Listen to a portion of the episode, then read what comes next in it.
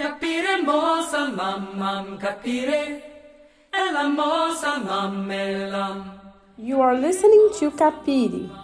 Listen now to the impacts of COVID-19 pandemic on African grassroots women. A contribution by Sophie Dola on the challenges of popular feminism webinar. The speech was transcribed and the text was edited and translated into Portuguese, French, and Spanish. It can be read at www.capiremov.org. Good evening, everyone. I trust that we are all well. So I'm really glad that uh, we have come together to discuss this right now because indeed uh, these are very challenging times, especially for grassroots organizing, for grassroots women, and for grassroots feminism to thrive. These are really, really critical times. And you can imagine if we are all going through this, then for Africa, it can be two or three times more. Because uh, before the pandemic, we still had issues, a lot of issues that were really bringing us down and challenging us in organizing. And now, poof, COVID is here. So then uh, it gives us another aspect and I want to say that uh, you know it is very sad because to date uh, a lot of people are still ignorant, and many people think that Africa is one country. And I remember the other day I was talking to someone who said that at least you know for Africa health issues like this you know and they think it is just one country, but uh, you know Africa as a continent we have different political contexts, and each country in Africa has issues which are not monolithic, they are not static, and they're not simple. They're very difficult. So what we see within the women's movement are unified because we have unified problems we see the expansion of grassroots women mobilization going beyond conflict you know increased uh, spotlighting issues of everyday safety like uh, reproductive health, like food, like education. Uh, right now, the minorities, uh, you know, community, minority communities also have lots of issues. And in this current uh, global crisis, we are seeing a lot of uh, women mobilizing in their communities to respond to the growing uh, threat of COVID 19. COVID 19 is a true threat. It's a real threat. It's shaking everyone. It's shaking every continent. It has shaken the world. So it's shaking Africa as well. So the strategies being employed offer very uh, a lot of wisdom, and they are very practical ways that we are seeing women taking charge you know, uh, especially uh, the practical ways of uh, to care for ourselves and to care for one another. We are seeing grassroots women are building societies around their communities. And these are societies which are grounded in solidarity, equity, and care for their communities. We have never seen women come so closely together like we are seeing it now. You know, it is a pandemic that has offered a challenge to us and even better for the women who are already organized in movements. You know like if you're a group of women who live in one community and you're already organized in as part of a movement then it becomes very easy to organize more. And because there's a lot of trust based on on on, on solidarity based on what you understand and people's understanding of one another. So we see a lot of of self-care uh, that comes along with this so the three important lessons that uh, we can learn from the grassroots women who have been braving COVID-19 together. So we have this very, very, very critical three points that I think we can take as we proceed. And one, it is very important to make visible the frontline uh, work that uh, the women are doing uh, to care for their communities. And this is essential work. So when we're talking about essential work, I mean, women are taking charge and women are doing a lot, a lot of critical work out here. And uh, we need, we, we are seeing women organizing around broad scope of issues where women are taking issues of health and food and climate change and security, all this grappled in one. And we only see women doing this, and it is only grassroots women who are doing this. And so uh, there's been a lot of tension. There's been a lot of tension around communities, especially with the with the with the with the with the arrival of COVID-19. But what we see with the grassroots women mobilizing is resilience, which also has a lot of challenges. We see a lot of very strong and resilient women, women who are thinking of alternatives already, because then our states are not able to take care. Nobody is taking care of anyone because everybody is busy running around. And this COVID 19 is a threat to everybody. So there's no way somebody can say, uh, we'll stop ours and check on the communities. Let's look at what the women are doing. No, it's everyone for themselves and God for us all. And so you find that women are actually doing a lot of mobilization, and uh, and uh, these are things which, uh, as we see women doing all this, their work is not being documented. It's not appreciated either. Neither is it recognized. People don't even recognize that the work are being done by women, even though women are usually the first respondents who make critical contributions to care for their community in times of crisis. And this crisis has seen a lot of women very, very much challenged because um, we have realized that COVID took away even food in our household, households, where people cannot even afford uh, uh, like a, a spoon of sugar. But you find that women even if you use two spoons of sugar, you cannot use that at that moment. And you want to really separate and divide, and, and because you organized as uh, grassroots women who are challenging this kind of systems and uh, things which are coming. For example, I can say that. Um, we have a group in a place here in Kenya called uh, who are members of the World March of Women, and this is in uh, one of the biggest slums. It's called Kibra, and we saw a lot of resilience with these Kibera women, where they even, you know, the call was go out, wash your hands, use soap, sanitize. Grassroots women, where we are, is it sanitizers? Are we going to look for sanitizers? Are we going to look for food? Are we going to look for healthcare? And you find that uh, during such a time, these women came together and they organized themselves and they started teaching each other how to make soap. And they made soap, which has actually even made them now uh, this is not their economic uh, kind of space where you find that uh, they're able to to pick up they're able to build on one another they're able to support one another. And they're even offering this in schools very many schools which have been open and they don't even have this. So you find that uh, women as much as they're challenged they're thinking beyond themselves and they're thinking about others. And like that's our nature as women. We take care of other people in the community. And uh, uh we also, number two, I want us to look at uh, prioritizing the impacts of COVID 19. I want to say that these impacts, I can only say that COVID 19 impacts, I can call them the gendered impacts because very much they had uh, strong impact on one gender, which is the female. The pandemic magnified existing inequalities. We saw a lot of inequalities even before the pandemic especially on women.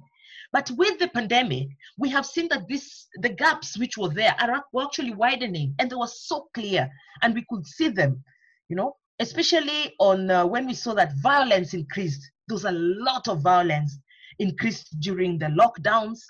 Accesses, accessing healthcare facilities for reproductive and healthcare curtailed because health facilities and resources were diverted elsewhere and women were not able to get these facilities. So those, uh, when I call them the gendered impact, I look at them as impacts which really, really, really brought a huge toll on women and especially grassroots women and especially grassroots mobilizing where you know that uh, we belong to a women's movement which is a solidarity based movement and when you have issues in terms of crisis then you know where to call and when you knock in and you ask for support or solidarity, you're asking from somebody else who's also going through the same. So I think that is why I call this the gendered impact. And they were very much. And the impact of uh, lockdown and social distancing, uh, you see, we also saw that uh, this had a lot of impact on women, especially on, on, on grassroots mobilization, where there's a lot of, uh, of restrictions you know women have been uh, affected a lot by they were affected a lot by this social distancing. And we know that the result uh, going to the market coming together buying food if you have like a small communal garden where women used to plant together you you know those were all no-go zones. These are challenges which emerged with the covid-19 and what are the results? The results are long-term risks of their income if these were spaces where women were getting in, Jewel of the scrap box. Question one. Um, if these were spaces where women were getting in uh, income, then they were highly, highly, highly affected. And then we see that uh, this returned the financial independence. If women were independent and were getting, they were depend, they were not dependent on anyone, and then uh, such a crisis happens, and all the women were there, then you find that uh, this returned that uh, old-fashioned way of doing things of financial independence. And then the ability to provide for their families was also curtailed. It became very difficult for women to stand up. And it was you know these challenges was so real and they remain real to date. And we have seen that the closure of schools when schools were closed indefinitely the government goes up and we're told schools are closed no plan no nothing indefinitely. We don't know for how long. Then we have seen how much uh, effect this has brought to especially women and girls.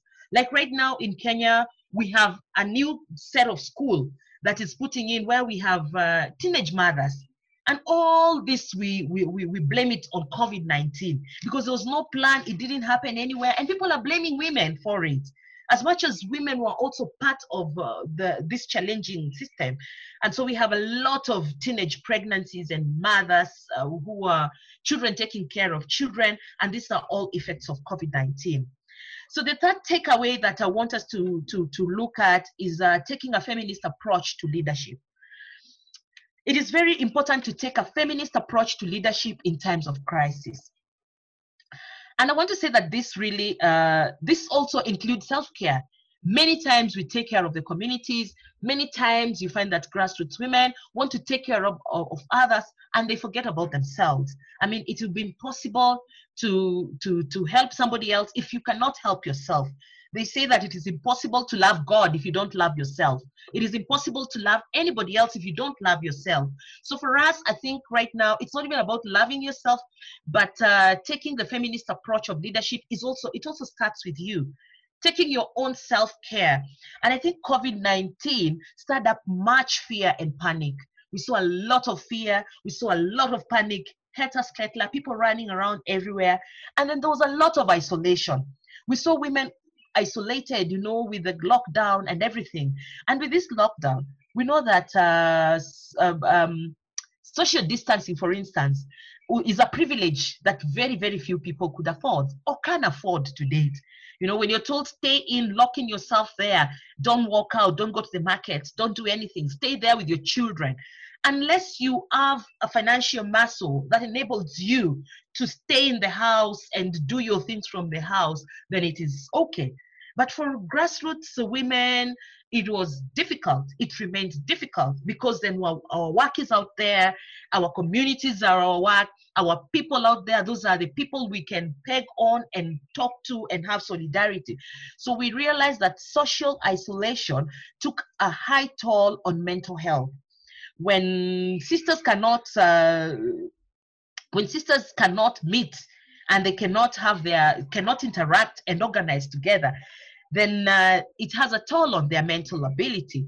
So we are seeing that the ability to obtain reliable information that people depend on one another to rely was not there.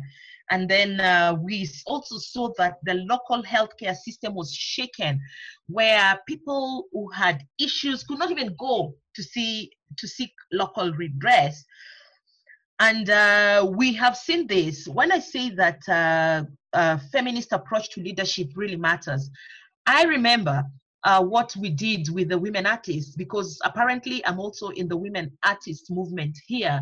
And what the women artists did is we realized that a lot of women were, were, were having issues because you could go online and see that a woman artist who has done very good art, which is very expensive, decides to give them out for free. And she goes out there and she says, Today I'm giving out my art for free. And then you get concerned and you call an artist and you say, Why are you giving out your art for free? And they say, Because because um, it's depressing. You can't stay with things in the house like this and you cannot feed. These items should be paying my rent, should be paying my bills, should be giving me food art galleries are closed. What am I doing with them? I'd rather give it to somebody else to help them. But then we realized that these are signs of depression. These are signs of bringing people down. So what, what at such times, at such critical times, then that feminist approach really helps a lot.